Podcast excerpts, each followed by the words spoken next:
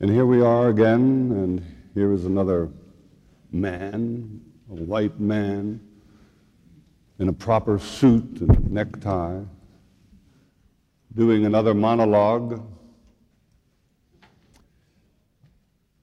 protected by this uh, piece of wood, this podium, a sign of authority, with nice controlled words to protect me. And surely this piece of wood which protects me and keeps me from you has religious connotations. Doesn't this have a bear a religious history? So surely, being Sunday and all this being true, God must be in his heaven and all is right with us. But you know this isn't true something seems wrong, something seems problematic about this situation. and yet we don't know quite what to do with it. We somehow seem to carry with us the, the burden of traditions, the conventions, which just seem so normal and yet agonizing because they don't seem proper and we don't know quite how to step out of them. What do I do? take off my suit. What do I do? I burn this uh, piece, I take the stage away, so generate dialogue. Um, at least I can perhaps move out from this position and try to relate somehow more directly. I don't know. I, we all try to break these traditions and we can't somehow step over the shadow of our past. And it's a little bit that problem I think I want to talk about this morning the problem of stepping out of these traditions and what they mean to us at the same time.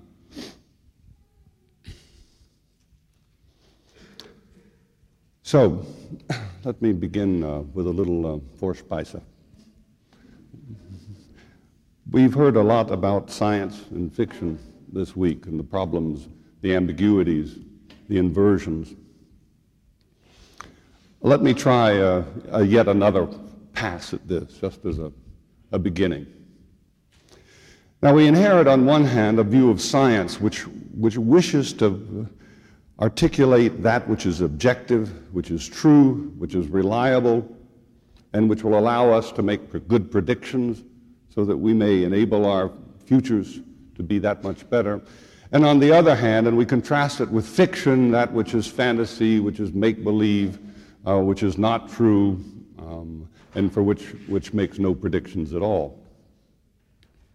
Now, let me suggest for a moment that exactly the reverse is taking place. That when it comes to what is true and what is predictive, that fiction will play a more important role and is coming to play a more important role than science, and particularly science of human behavior. For if we look at, at human action, what we do, and the reliable patterns in which we engage, as intimately dependent on meanings, on what things mean to us, how much we value them, how much we care about them, how we consider them. And meaning is always in movement, and in this century is an ever rapid movement, then what things mean to us how much we care about them, how important they are, is in continuous transformation, which means so are the patterns which we try to understand and predict. Today's patterns are tomorrow's history. Today's meanings are tomorrow's mythologies.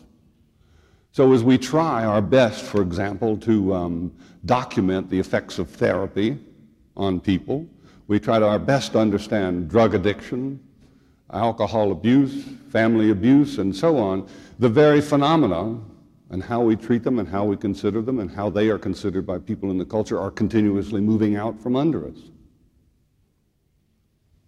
On the other hand, here we have fiction, poor fiction, which is in massive circulation and presents to people all sorts of images and fantasies about possibilities, which opens up worlds that they might entertain, things they might do, which places values on, on actions not yet considered. Consider science fiction, which paints pictures of the future, which takes today and expands it into the future and allows us to work through its implications. it becomes the images out of which we mold our future action.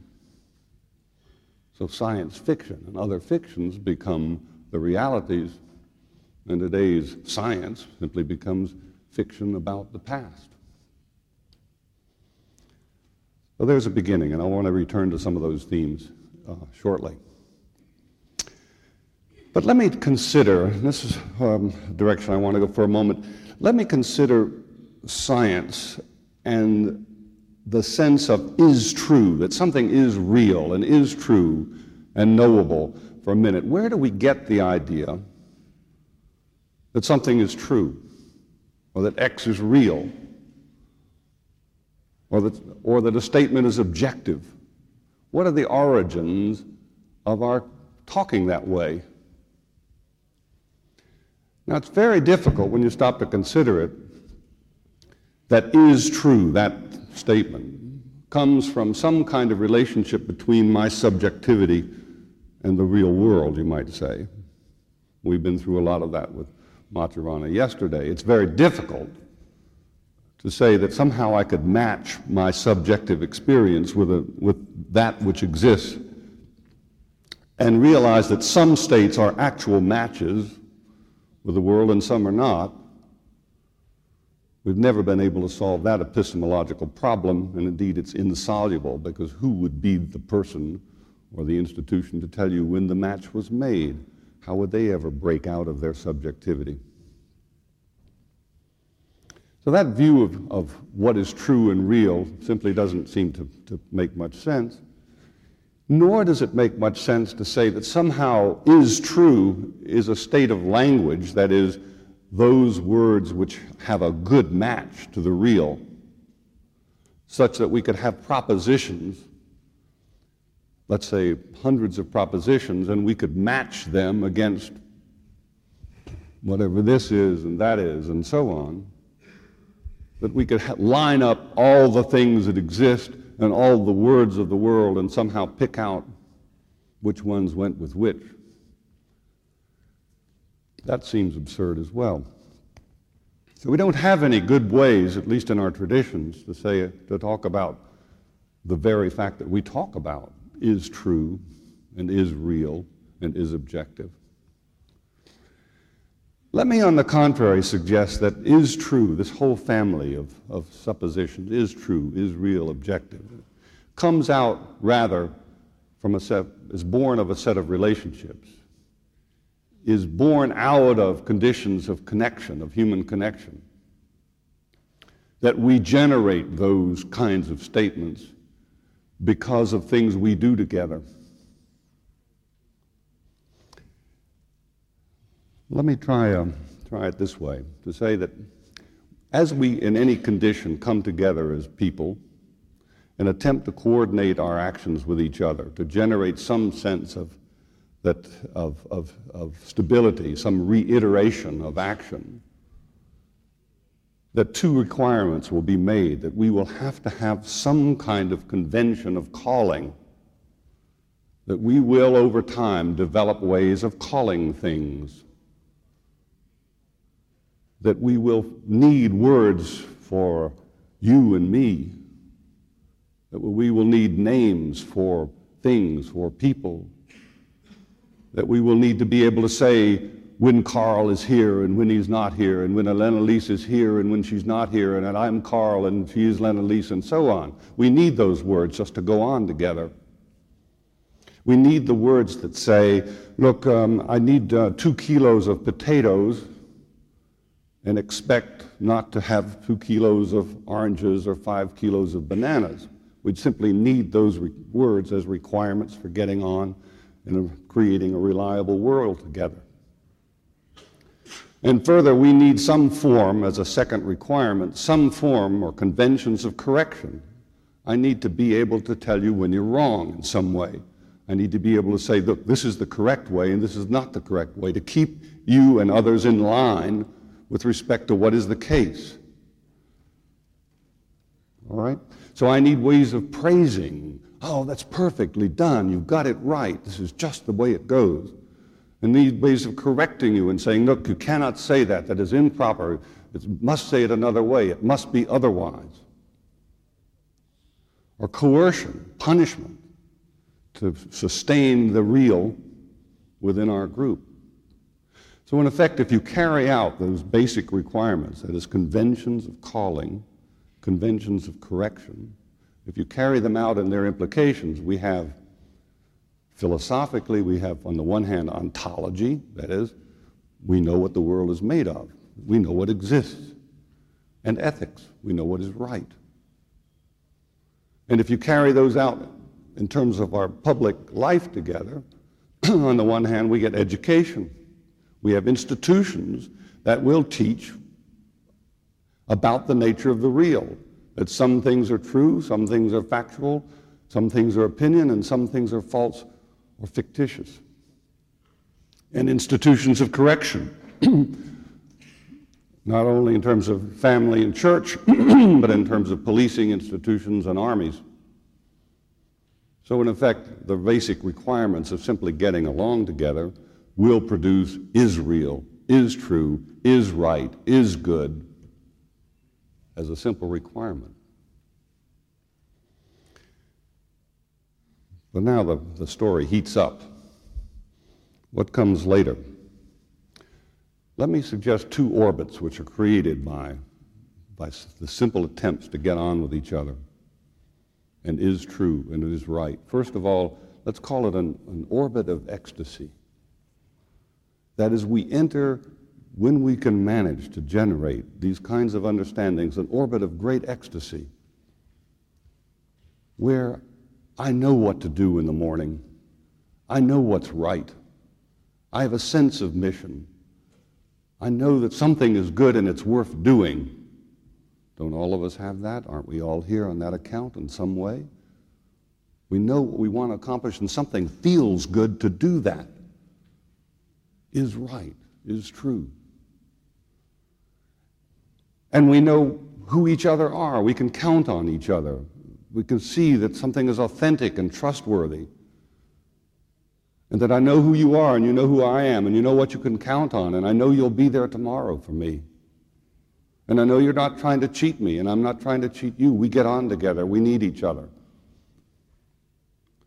And so, family is possible, friendship is possible, intimacy is possible, trust, community is possible.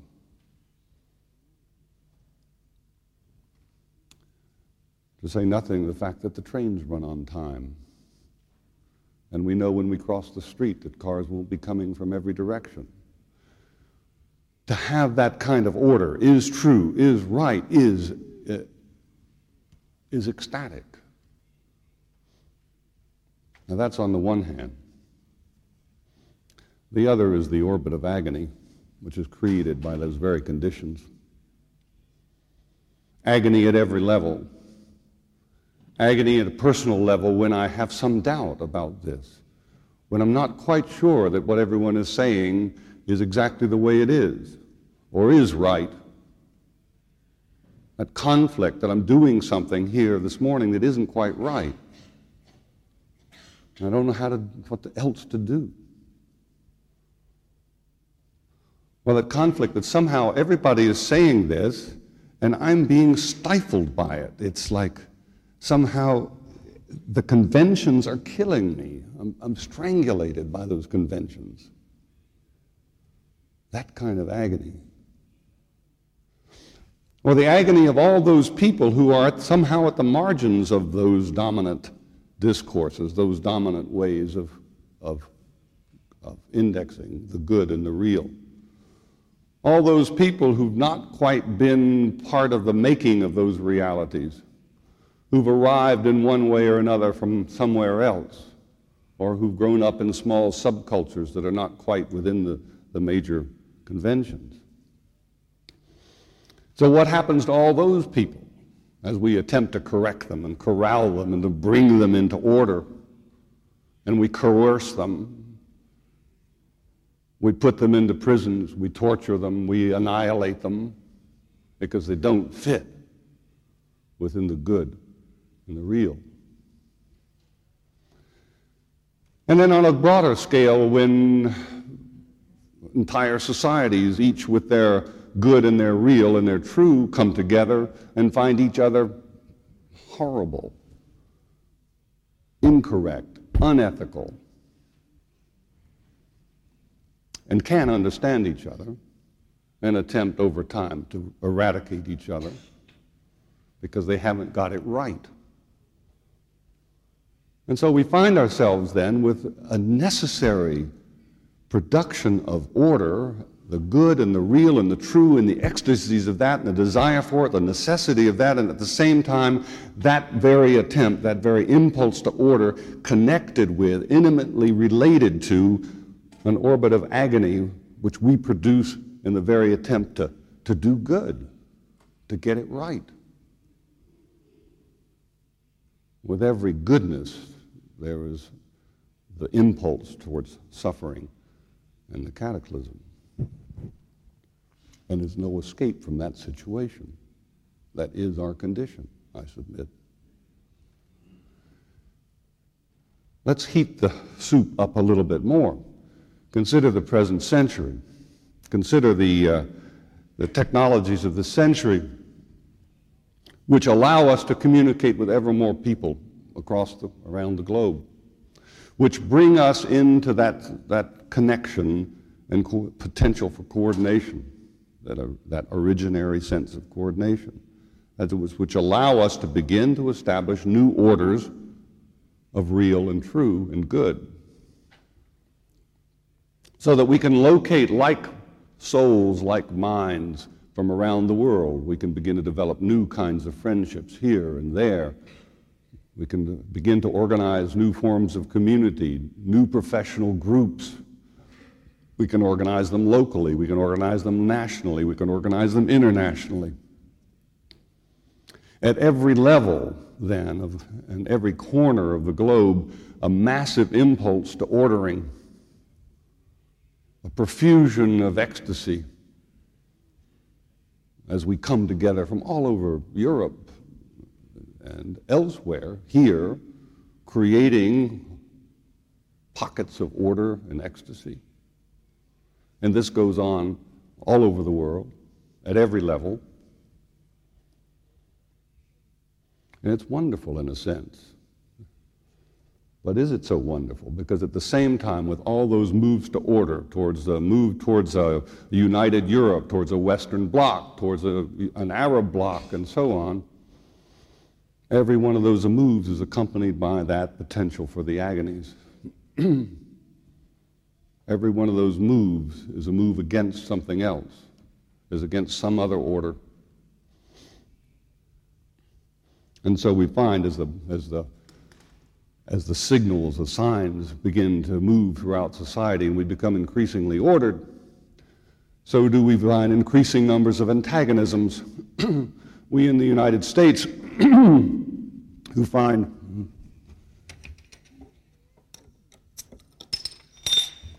that all those people heretofore at the margins African Americans, Native Americans, women, Asian Americans, um, gays, lesbians, the elderly, uh, youth culture, and so on, all begin to organize, all begin to make certain claims of right, of justice, have certain ideas of what is, what is good. I'm part of many of those groups. I love those groups. And yet the result has been largely what we now call a culture war. Everyone against everyone, no one trusting anyone, men not trusting women, blacks not trusting whites, Native Americans not trusting uh, the visitors from uh, Europe, and so on, and so on, and so on. Make it more global. You can't go to Oklahoma City without bombing fear at this point. You can't enter New York City without being uncertain about what's going on at any street corner. We increasingly put locks on our doors.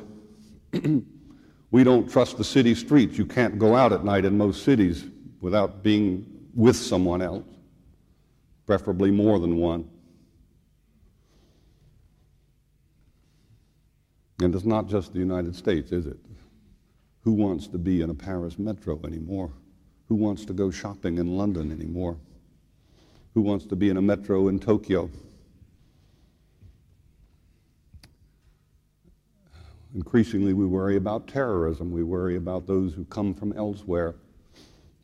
And what I worry about is that we face now a kind of, a, of, an all against all mentality where each one of us is in some way pitted against the other one, where we have such antagonisms because of this, this conflagration of agonies and ecstasies that, that we can no longer get on together.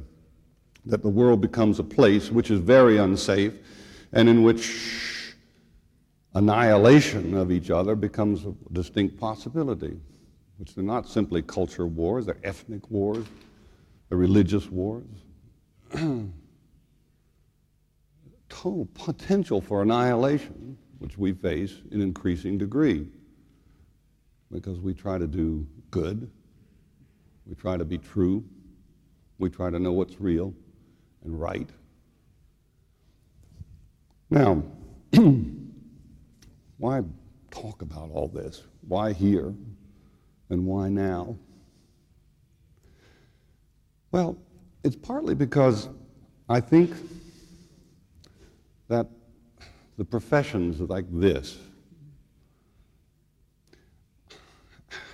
which attempt to do something within the public sphere, which attempt to deal with cases of, of people who seem to be mangled by the system, who seem to be living in problematic conditions and life, lives that don't make sense, that we try to help them, we're in a position somehow to think and talk about these things and to do something. And I worry tremendously about what the profession I come out of has done to people psychology. I am, am astounded in some sense when I think about what psychology, in the name of the good and the real, has done to the society in trying to help people. So we want to do good. We want to provide the right kind of therapy, the right sort of treatment to help people in distress. Good humanistic reaction. Would we want it any other way? And so what do we do? We develop categories of illness so we can know who's got what and how to treat them. And we don't have many of these at the turn of the century. We only have a roughly 12, 14 categories.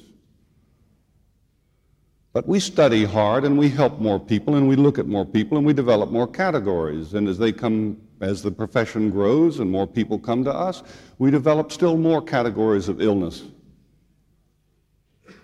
and if you look at the, the, the, the, the, discourse of psychology, the discourse of deficit, it's exponentially increasing.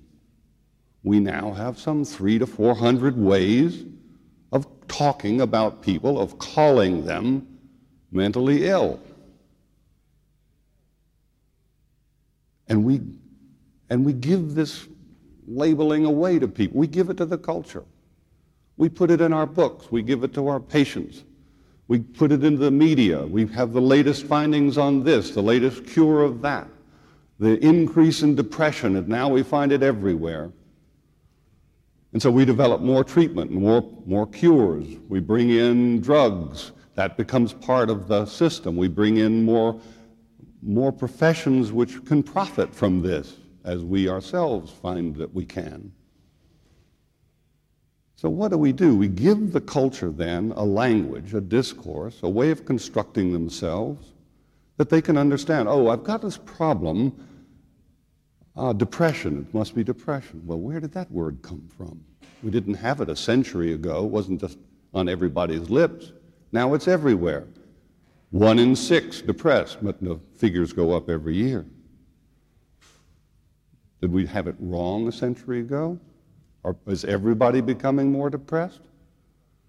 Probably not. I would submit that we've got a language that's in circulation, that allows us to understand who we are.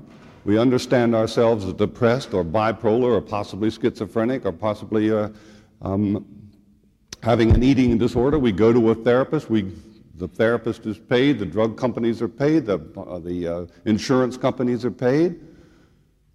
And if we're good professionals, we will add to the discourse, finding the new disease, finding another place in which it's developed. So we give to the culture the very tools, the very constructions which have produced agonies in our terms which help our profession grow and prosper. And there's no end to that that I can see. Psychology and clinical psychology has simply grown exponentially along with the discourse of deficit, along with the amount of money spent in our culture on mental health. They all show the same trajectory. Is this doing good? I can't imagine. Now, I somehow look at, people like you as being smarter than this. I mean, you've got advantages. I look at you in some way, people who are involved with systemic work, whether it be in therapy or counseling or education or organizations, people who do systemic work is somehow being uniquely situated to be more effective in terms of those battles of the goods and the reals. That you stand in a particularly advantageous position because you are more aware than most people of the multiple realities, the possible, the possible configurations of family life, Different families have different ways of making sense, different values that operate okay, that need not be all the same. And you're very aware that different people in that family may have different views of what's going on, of the real and the true and the good. And each of these may have some legitimacy. Constantly, you are exposed to the relativism of, of goods and evils of reals and fictions. You see it every day. And you, more than anyone, uh, seems to me, are aware of the ways in which these all are interdependent. That no one is isolated, that no family is isolated, that no individual is isolated, that, that the very idea of selecting out any one thing and calling that the, the good or the real or the true or the bad or the evil is already a problem. We think systemically. We think about the relationships, always the relationships among things, connections, uniquely situated. And I think as the metaphors of, of people within the systemic movement have moved from the mechanical to the, from the biological to the to systems of meaning, the way in which we generate meaning together, you become acutely aware of, of language and the way it situates us, the way it positions us, the way it defines us, the way in which it creates distances or creates communion. You become very sophisticated about that. And you, unlike me, who I'm sheltered, I, have, I write things easy. You, you face the real practical issues. I mean, you are involved with, a, with action in a way that most other people are not.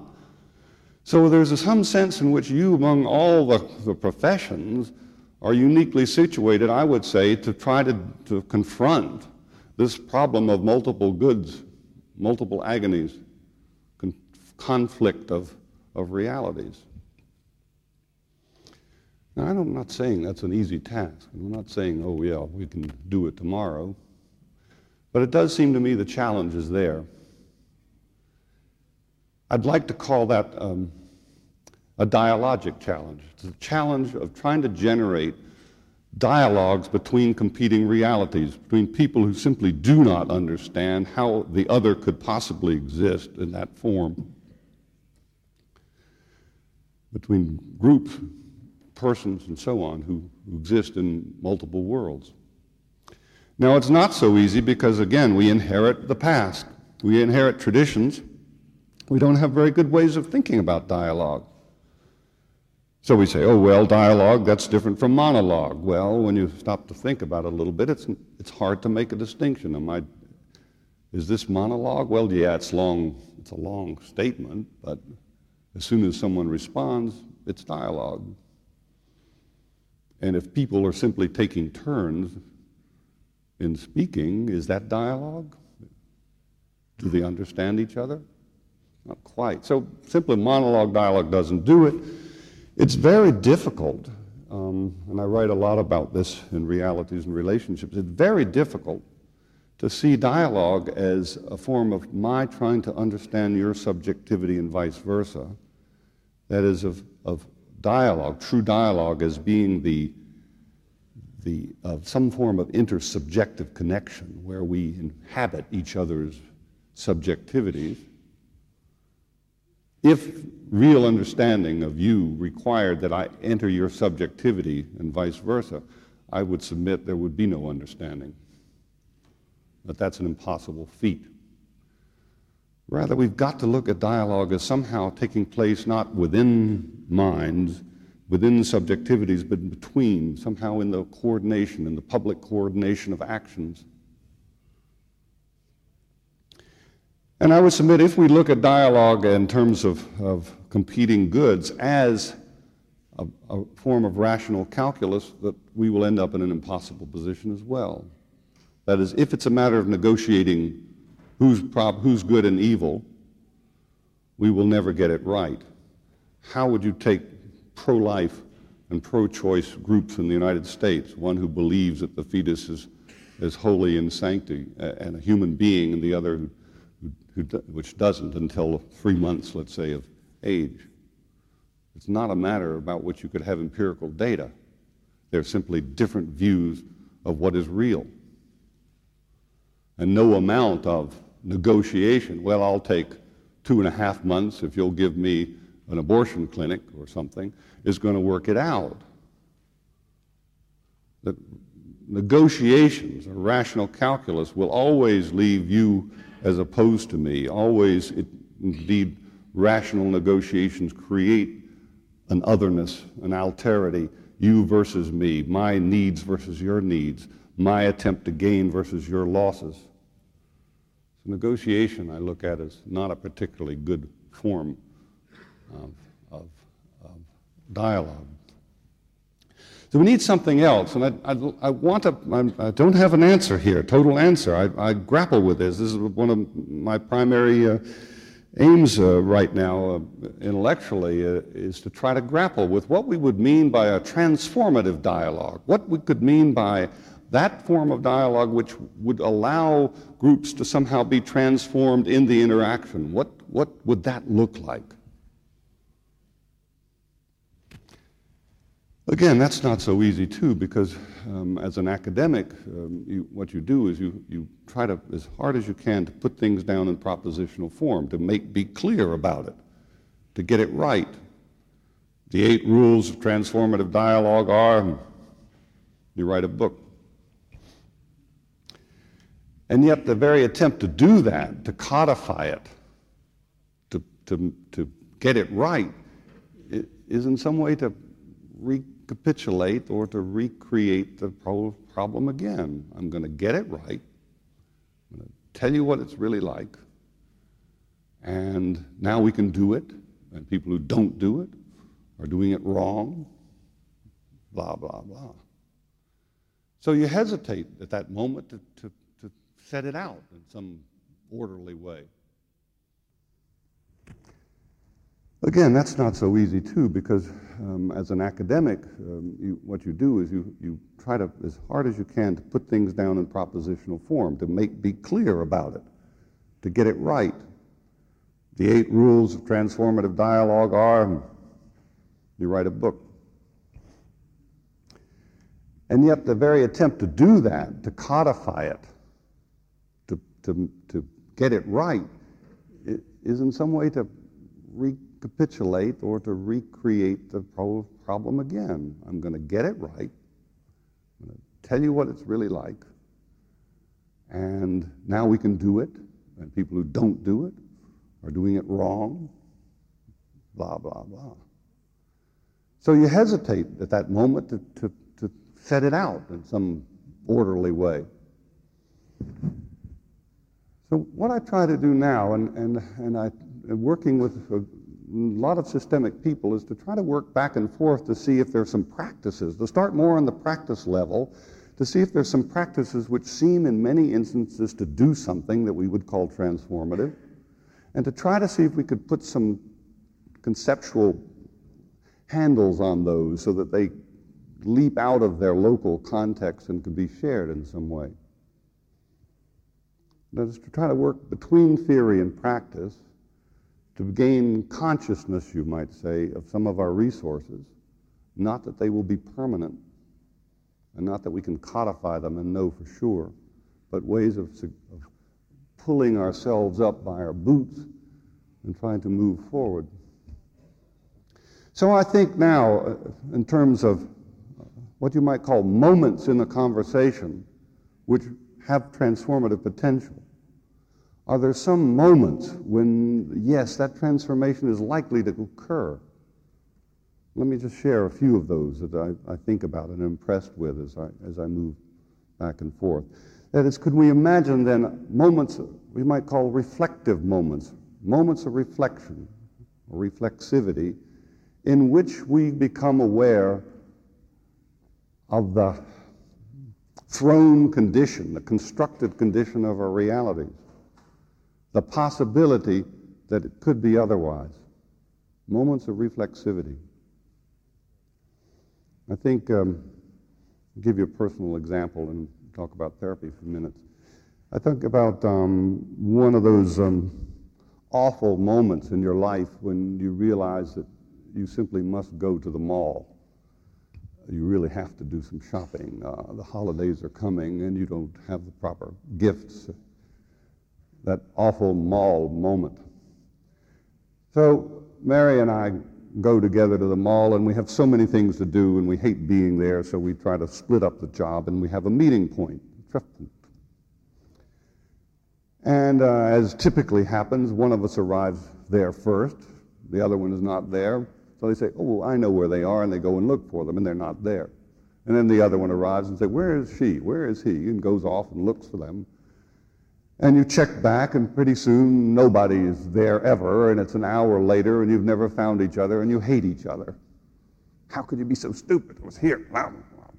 So we start this day in a, at the mall, which has killed now two hours, and we are really angry at each other. Why couldn't you wait? Didn't you know I was coming? No, I wasn't going there. Blah.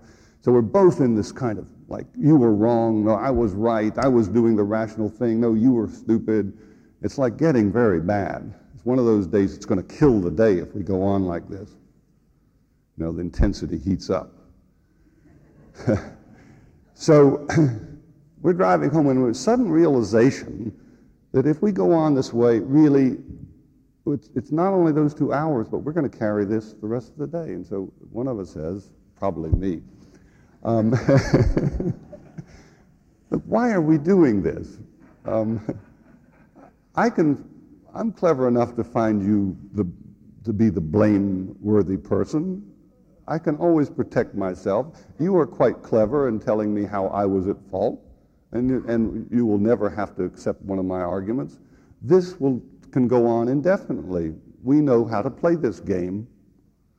Could we do something else for a while? Could we just suspend it? Could we just set it aside? It's, it's arbitrary. It's conventional. We don't need to do it. So, reflexive moments. Now, it seems to me that those are the kinds of moments that are built into to many good forms of, of family therapy and organizational work that that kind of reflection is indeed part of the set of, of practices. This is circular questioning in motion, trying to get at the arbitrary assumptions that are built into our ordinary, everyday life worlds. It's a reflecting team trying to bring up other ways of seeing it. These are all creating these reflexive moments when it could be something else, when they're taken for granted could be otherwise. So, reflexive moments. Let me talk for a moment about appreciative moments, another form of a transformative dialogue. Appreciative moments. That is, those moments in which we can somehow see the lived validity of the other, in which the other's way of putting it, their ways of, of, of talking and acting, begin to seem plausible. The, the appreciative moment.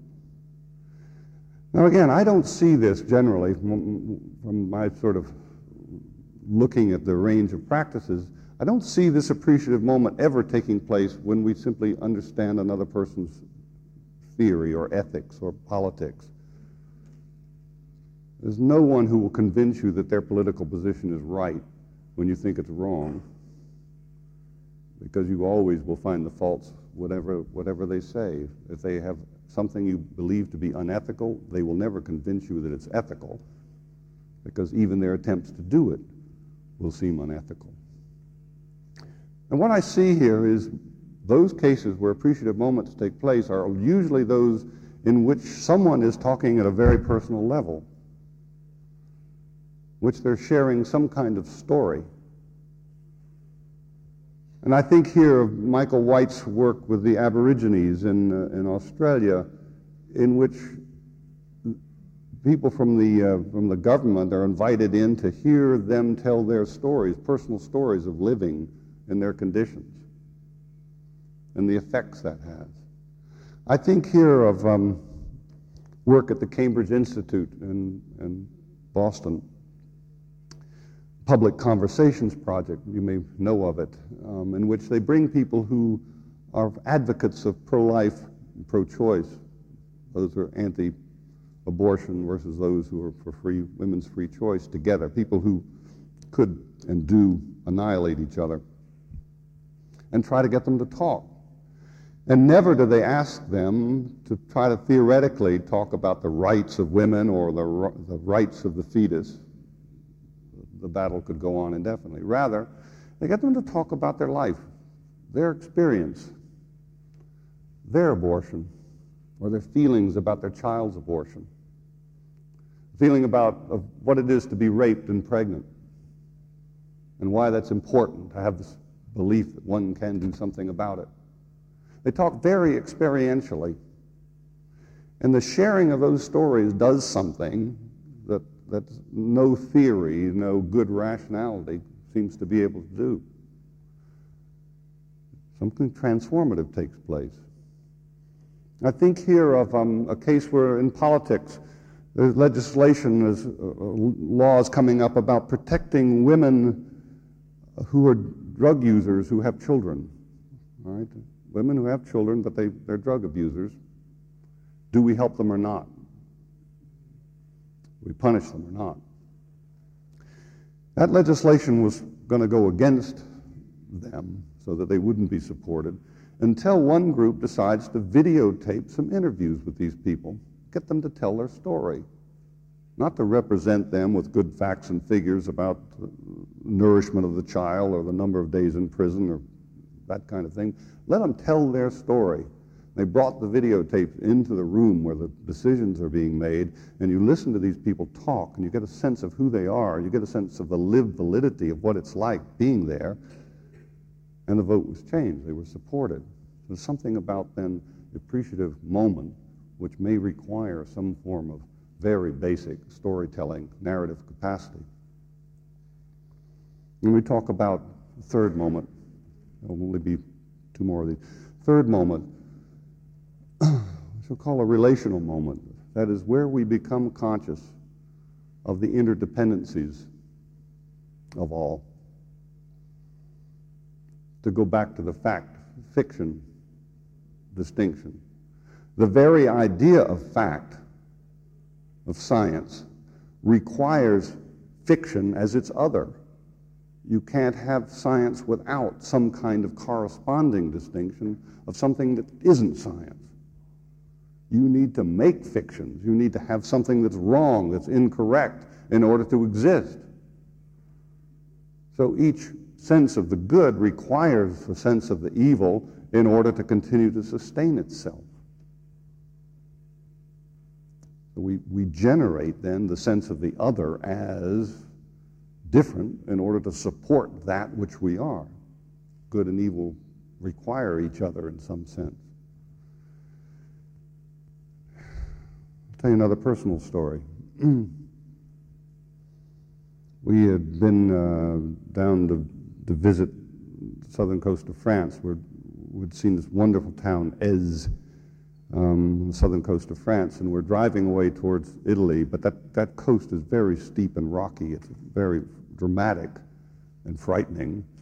And we're, we're late for an appointment, and we're driving rather rapidly, and a big storm comes in, and it's raining cats and dogs, and you can't see very well, and it's and like I'm I'm not driving with any assuredness anymore. It's frightening, but I'm driving, and Mary begins to become agitated says, look, you're driving badly. You know, be careful. Take care. Do something else. Slow down. And uh, it's like, I'm, and I, she's becoming now an irritant. And I was like, you know, this is becoming worse and worse. I said, you know, don't tell me these things. You know, like, have confidence. You know, trust, just trust me. And it's like, it's getting worse because now I'm kind of argue with her and pay attention to the road. She's paying attention to the road, is very angry at me. We're having a bad time of it. Um, until one point we almost run off the road and it's just really horrible. We stopped the car. I said, look, it's not a matter of I'm driving and you're correcting me. Let's say, let's say we are driving. We are driving the car. This is a unit. How can we best do it together? Like make, make it a, a we instead of I versus you. Make it a we. And somehow that reconceptualization of what we were doing, this was a driving team, really changed the whole composition of what we were doing. We would uh, reinforce each other. Did you see that? What about that? What's coming? And so on. It becomes now a really good feeling of working together to save our lives. Again, a relational moment. Now, it seems to me this is no news for any of you. This is the systemic movement. This has been what's made it important. This goes back to structural uh, configurations in the early years. This is, strate- this is the message of a lot of the strategic work. This conception of relatedness and the interdependencies, the reiterative combinations, ways in which realities are created by people together, these are moments which, which you are masters at generating. And I think as you've moved into uh, second order cybernetics and beyond, that it, it, becomes increasingly more evident that you indeed as therapists, as workers in organizations, become part of the process of interdependency, and so on and so on. So that's there. All that, that, that potential is there. Now, one final moment, and I'll close off, and that is, let's say, the appreciative moment. I'm sorry, the imaginary moment imaginary moment. And this to me is critical. Those moments in a conversation in which you imagine together in a fictional way the possibilities of what could be. Or you don't deal with the real and the true as it exists, but you create the fiction of the potential, the imaginary moment, which is done together. Let me give you what to me is one of the most impressive examples of the group I work with, uh, organizational consultants. And this is at Case Western Reserve University in the School of Management that um, this work is coming from. What they do when they're called into an organization which is having problems is not deal with any of the problems, but with the realm of the imaginary. Organization calls you in, they're having great problems with gender conflict. The women feel harassed, they feel underappreciated, they feel there's a glass ceiling, they don't feel that the relations with men are going well. The men feel attacked, they feel underappreciated, they don't feel like they're understood, they just feel like they're doing a good thing and they're always under pressure. Tremendous tension poisons the atmosphere. Now, you could go through and solve that problem typical fashion, get measures, find out who's who were the bad people? Who were the good people? Develop rules of good conduct for the organization. I mean, it'd be a typical way of solving the problem. They don't do it. What they do is to get people together to share stories about good relations, about when, when they have had a relation in that organization which really worked well and how much they liked that. They recall a case of my relation with X, and that really was wonderful. And we worked together well, and we understood each other. Um, we both felt good about it. And so there's this vast sharing of stories about what kind of organization they could have. The potential is there. This is what we want.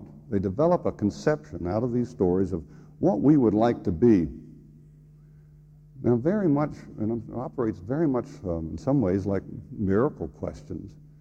By considering the imaginary, there's a dissolving, in some sense, of the problem. That is, it just isn't the same. You've, created, you've generated a different meaning. You've changed the, the complexion of meaning within the organization. And you've created a set of possible fictions which can become tomorrow's reality.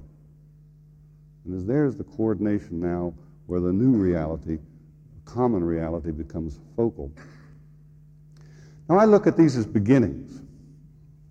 Um, I think they're important beginnings. I think they're enormously important beginnings. Required are more practices, more ways of thinking about them, more contexts in which to create them.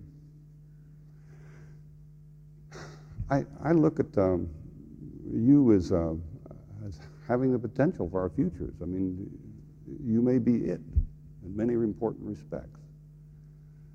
And I'm not um, a family therapist. I'm a mere academic. I work in words.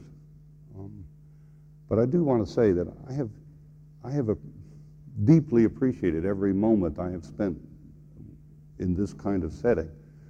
Um, I have gained enormously from it. I feel part of something which is extremely significant in terms of our future.